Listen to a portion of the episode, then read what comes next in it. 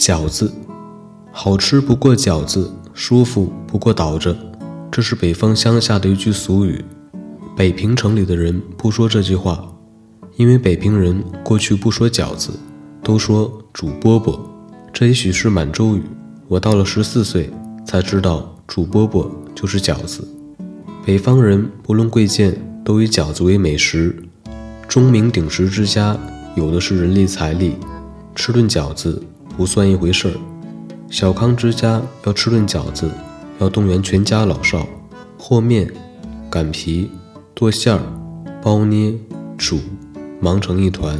然而意趣在其中。年终吃饺子是天经地义。有人胃口特强，能从初一到十五。顿顿饺子，乐此不疲。当然，连吃两顿就告饶的也不是没有。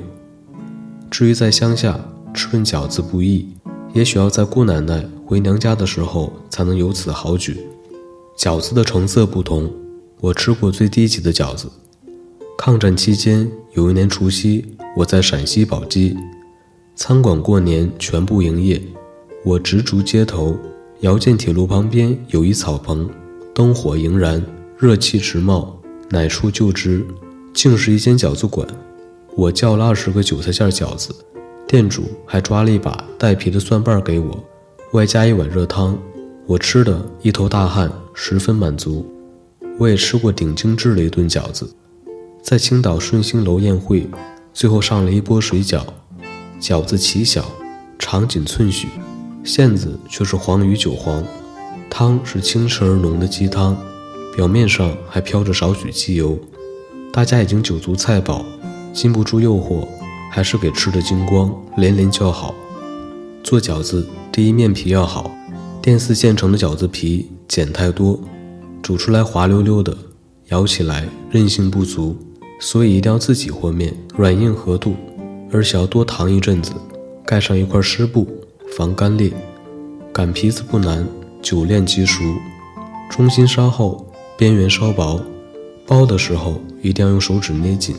有些店里伙计包饺子，用拳头一握就是一个，快则快矣，煮出来一个个的面疙瘩，一无是处。饺子馅儿各随所好，有人爱吃荠菜，有人怕吃茴香，有人要薄皮大馅儿，最好是一兜肉，有人愿意多掺青菜。有一位老太太。应邀吃饺子，咬了一口，大叫。主人以为她必是吃到了苍蝇、蟑螂什么的。